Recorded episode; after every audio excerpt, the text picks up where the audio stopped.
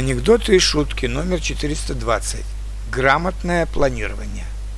Как много значит грамотное планирование времени и адекватная оценка своих возможностей.